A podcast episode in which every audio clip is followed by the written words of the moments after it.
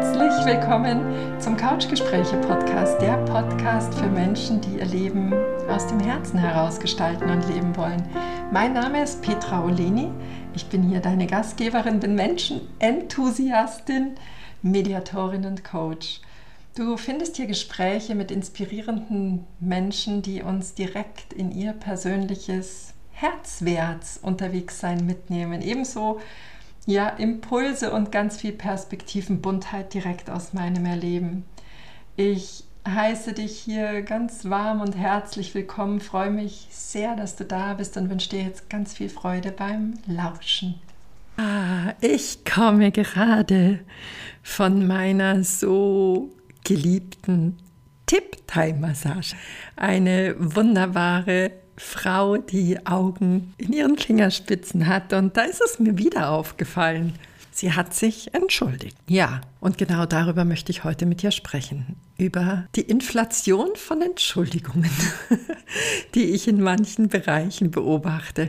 Ja, die Tipp hat sich entschuldigt dafür, dass sie meinen Arm genommen hat, dass sie meinen Arm genommen hat, den sie danach massiert hat. Sie hat sich entschuldigt, wenn sie mein Bein wieder abgelegt hat, dass sie massiert hat. Und genau über Situationen wie diese habe ich in meinem vorletzten Herzwertsimpuls, das ist mein kostenloser E-Mail-Impuls, der in deinem Postfach flattert, wenn du ihn abonnierst auf meiner Webseite. Ich habe in dem Herzwertsimpuls darüber geschrieben, dass mir das aufgefallen ist, wie leichtfertig das Wort Entschuldigung ausgesprochen wird. Wenn du hier schon mehrere Folgen gehört hast, weißt du vielleicht, dass ich zutiefst davon überzeugt bin, dass uns das Leben eine Vielfalt von Erfahrungen schenkt, die wir vielleicht nicht alle gutheißen und auch nicht gutheißen müssen. Das Konzept der Schuld ist bei mir im Leben gar nicht mehr präsent und insofern fällt mir dieses leichtfertige Entschuldigen gerade ganz häufig auf. Und zwar sind es Situationen, ja, häufig beobachte ich Frauen, die, wenn sie so aus ihrem freien Herzen sprechen, weißt du, so ganz frei, frei Worte wählen, dass sie dann sagen, oh, Entschuldigung. Oder wenn jemand nicht gefühlt ausreichend schnell für den anderen war, entschuldigt er sich oder sie sich. Oder ich beobachte zum Beispiel auch Situationen, in denen jemand ganz ja, liebevoll einen Kuchen zum Beispiel gebacken hat und sich dann entschuldigt, weil die Oberfläche vielleicht nicht perfekt ist oder ein Stück abgebrochen ist. Oder es entschuldigt sich jemand, ja, wenn sie vielleicht das Gefühl hatte, nicht achtsam genug im Raum gewesen zu sein. Und ich finde das ganz spannend, weil blicken wir da genauer drauf, stecken dahinter lauter Antreiber, Glaubenssätze, Antreiber wie sei perfekt, mach schnell, sei allen dienlich, streng dich an, Glaubenssätze wie wenn ich zu laut bin, habe ich keinen Platz in diesem Raum. Wenn ich zu fröhlich bin, darf ich nicht hier sein, störe ich die anderen, belästige ich die anderen. Wenn ich nicht schnell genug mache, halte ich alles auf, bin ich ein Hindernis, bin ich eine Last. Vielleicht kennst du den einen oder anderen Gedanken auch.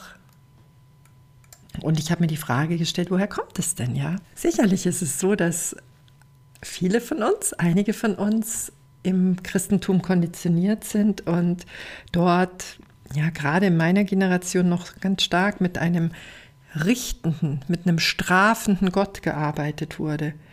Die Kirche im Allgemeinen hat sich viele Jahrhunderte mit dem Thema der Angst, des Unzureichendseins genährt und damit sehr viel Macht erhalten.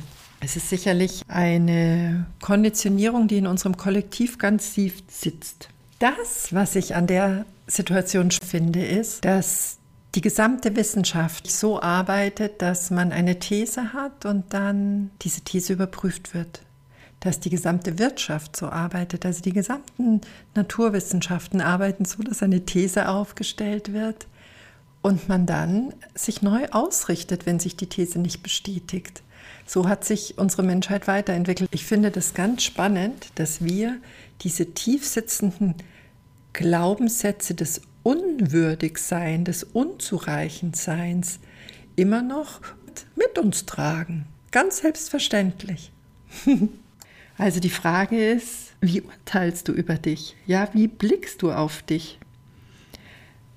bist du selbst dir ein strenger Richter.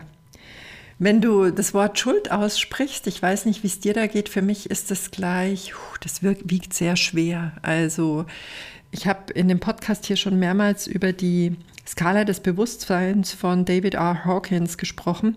Und tatsächlich sitzt Schuld, Schuld und Scham ganz am Ende dieser Skala.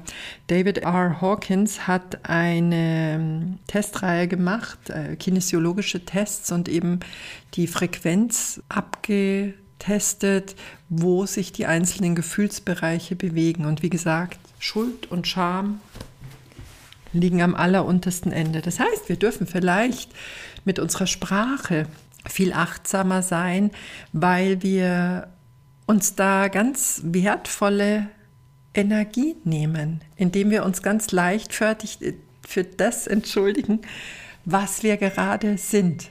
Also unsere energetische Signatur in dem Moment wird fast so ein bisschen wie, wie pünktelig. Ja? Das ist keine mit Füller geschriebene, schwungvolle Signatur, sondern das sind eher, das sind eher so grob gepixelte Pünktchen, die da aneinandergereiht sind. Also die Frage nochmal, woran misst du dich? Und wenn wir jetzt immer davon ausgehen, dass wir besser, schneller, perfekter, schöner, reicher, jünger, straffer, ich habe keine Ahnung, was auch alles werden sollen, dann ist es mit Sicherheit schwierig, dass wir mit uns selbst in eine liebevolle Beziehung treten, die, die sich nicht permanent entschuldigen muss, weil natürlich wird es einige Momente geben, in denen wir weit, weit entfernt sind von diesem perfekten Endergebnis. Meine persönliche Sicht auf die Dinge ist, dass das Leben kein kein Lauf ist, an dem wir am Ende die Perfektionsmedaille gewinnen können oder schon mittendrin und bis zum letzten Atemzug mit dieser Perfektionsmedaille rumlaufen. Nee, gar nicht. Für mich bedeutet das Leben eine Sammlung aus Erfahrungen, die ja, die uns alle darin unterstützen, das zu entrümpeln, das sich über unseren wahren Kern gelegt hat. Ich vergleiche das gerne mit Städten, in denen Sperrmüll stattfindet am Straßenrand. Da stellen die Leute alles auf die Straße raus und immer nochmal und nochmal bis zum Sperrmülltermin wird es da an den Gehsteigen immer voller und voller. Und dann kommen die Fahrzeuge und sammeln den Sperrmüll auf. Und im Prinzip sehe ich das Leben genau umgedreht, dass wir Sperrmüll, den wir angesammelt haben, woher und wodurch auch immer, dass wir den Stück für Stück auf den Wertstoffhof bringen und zur Weiterverarbeitung geben, aber uns davon entlasten. Ja, das bisschen Tückische an diesem ganzen Konzept ist, wenn wir so mit uns umgehen, ist es wie eine Kaskade, die sich bei unseren Mitmenschen fortsetzt. Wenn wir so streng mit uns selbst sind und davon ausgehen, nur wenn wir alles ganz schnell, zügig, immer ganz pünktlich, immer schön anzusehen, in perfekt, perfekter Ausführung machen, erwarten wir das ein Stück weit auch von anderen und sind der strenge Richter, den wir bei uns selbst anwenden, führt unter Umständen auch zu ungnädigen Urteilen über andere Menschen und Vielleicht ist es die Zeit, dass wir, dass wir das durchschauen, ja, dass wir diese innere Lichtheit in uns einfach Tag für Tag mehr annehmen, mehr umarmen und mehr akzeptieren. Also bitte, ganz herzlich von mir zu dir, entschuldige dich nie dafür, wenn du du bist. Und wenn es bei dir dazu gehört, dass der Kuchen von der Oberfläche abgebröckelt hat, dann ist es ein Teil von dir und das ist wunderbar und das tut dem Kuchen keinen Abbruch. Es geht mir auf gar keinen Fall darum, dass ich sage, wir walzen alle als Egomanen durch diese Welt gar nicht. Im Gegenteil, ich lade grundsätzlich dazu ein, dass man für das Verhalten, das man an den Tag legt, die Verantwortung übernehmen darf. Was ich sagen möchte ist, je liebevoller, je achtsamer wir auf diese undienlichen Muster in uns schauen, je freigebiger wir sie vielleicht auch auf dem Sperrmüll bringen und zum Recyceln freigeben, desto liebevoller und achtsamer werden wir auch mit den Sperrmüllstrukturen bei unserem Gegenüber, desto weniger Urteile werden gefällt. Ich persönlich bin ja sehr dafür, da am Ende eines jeden Tages ein Gefühl bleibt, mit dem wir einschlafen, wäre es doch total wünschenswert, dass wir dafür sorgen, dass das Gefühl möglichst gut am Ende eines Tages ist. Und ich habe ich hab ein, eine wunderschöne Metapher gehört, die ich gerne mit dir zu diesem Thema teilen möchte. Stell dir vor, ein Millionär hatte einen Autounfall und bei diesem Autounfall hat er sein Gedächtnis verloren. Er kann sich überhaupt nicht mehr erinnern, wer er ist und woher er kommt. Und er schaut so die Sachen durch, die im Krankenhaus in seinem Bett liegen und findet in seiner Tasche 99 Euro. Und dann denkt er sich, uiuiuiui, mit diesen 99 Euro komme ich in meinem Leben nicht besonders weit. Wie soll ich mein Leben bestreiten? Ja, wie, wie kann das stabil sein? An der Wirklichkeit, dass er Millionär ist, hat sich eigentlich nichts geändert. Er hat nur vergessen, dass er Millionär ist. Und genau so sehe ich dich. Du bist ein Millionär in deinem wunderbaren Wesen. Du hast so viele großartige Facetten, so viele wunderschöne, reiche Bestandteile, Vielleicht kannst du dich nicht an alle erinnern und vielleicht ordnest du manche auch in einer ganz anderen Weise ein, als man sie betrachten könnte. Aber sei dir ganz gewiss, du bist Millionärin, Millionär. Es gilt sich bloß daran zu erinnern. Ja, ich habe diese Folge Innerlichtheit genannt und ja, mir wird in den letzten Tagen immer, immer bewusster, dass es zu meiner Mission hier gehört, zu erinnern, dich an deine Einzigartigkeit zu erinnern, an deine wunderbare, reiche Innenwelt zu erinnern. Und ich hoffe, dass diese Folge dazu beigetragen hat. Wenn du mehr Impulse möchtest, melde dich gerne zu meinem kostenlosen Herzwertsimpuls ein. Da werden die Gedanken in schriftlicher Form, manchmal auch auf eine andere Weise noch ausgeführt. Und was ich heute schon erzählen möchte und worauf ich mich tatsächlich auch heute schon freue, wir sind vor dem Vollmond. Ich weiß nicht, wie es bei dir ist. Überall gibt es Angebote zu Rauhnächten, zu Vollmond, zu, ich weiß gerade gar nicht, was alles im Advent an, an vielfältigen Möglichkeiten vorhanden ist. Ich habe im letzten Jahr beobachtet, dass ich die Zeit relativ gerne ruhig genutzt habe und dann irgendwann aber zum Ende des Jahres gedacht habe, oh, jetzt wäre schon noch mal eine gute Ausrichtung für das kommende Jahr wertvoll. Und so habe ich 2022 bereits und ja, voller Freude jetzt auch für 2023 das Programm Herzensgut entwickelt. Das ist ein Online-Abend, an dem wir uns aus den verschiedensten Perspektiven deinem Jahr 2023 widmen.